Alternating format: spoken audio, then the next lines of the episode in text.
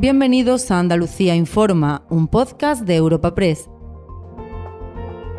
Hoy es 2 de febrero y estas son algunas de las informaciones más destacadas en nuestra agencia. Mal dato del paro en enero en Andalucía.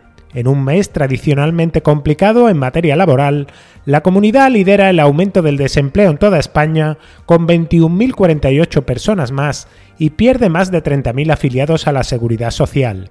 La subida del paro afecta a todos los sectores salvo la construcción y a todas las provincias excepto Huelva, aunque en términos interanuales Andalucía encabeza la bajada del desempleo a nivel nacional.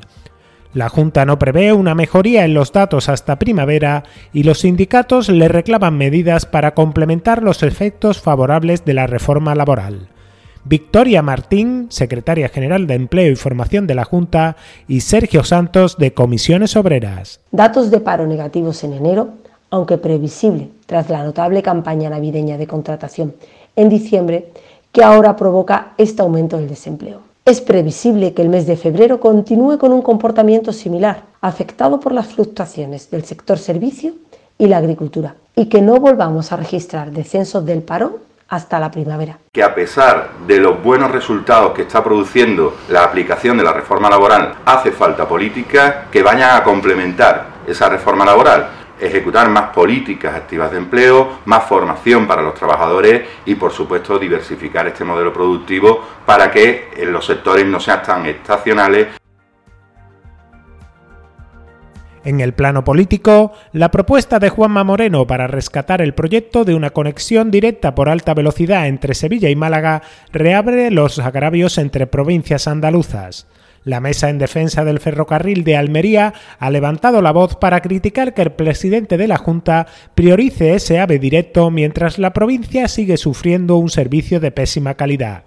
El líder de la oposición, el socialista Juan Espadas, ha pedido a Moreno no engañar a los andaluces porque existen otros proyectos prioritarios como las conexiones por AVE de Almería, Granada y Huelva. El señor Moreno no debe engañar a los andaluces. Él sabe perfectamente que no es ahora mismo la infraestructura prioritaria hay infraestructuras prioritarias ahora mismo que están aún pendientes eh, y es lógico que en Almería pues hayan enfadado bastante con este anuncio del señor Moreno porque creo que Granada y Almería eh, merecen una prioridad eh, más importante en estos momentos para rematar, acabar infraestructuras que llevan esperando mucho tiempo. E igualmente ocurre también en la alta velocidad entre Sevilla y Huelva.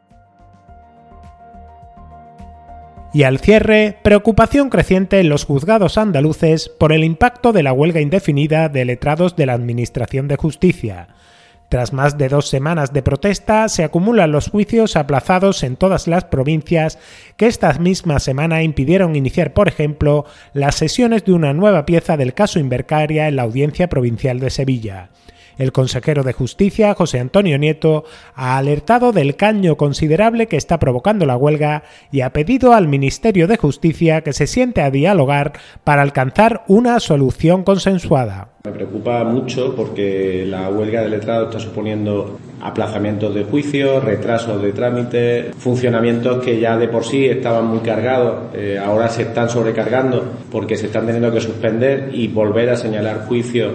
Hemos insistido en que se encuentre un punto intermedio, una solución a este conflicto y creemos que la falta de diálogo está haciendo mella en, este problema. Eh, animamos al Ministerio a, a sentarse, a dialogar, a buscar puntos de encuentro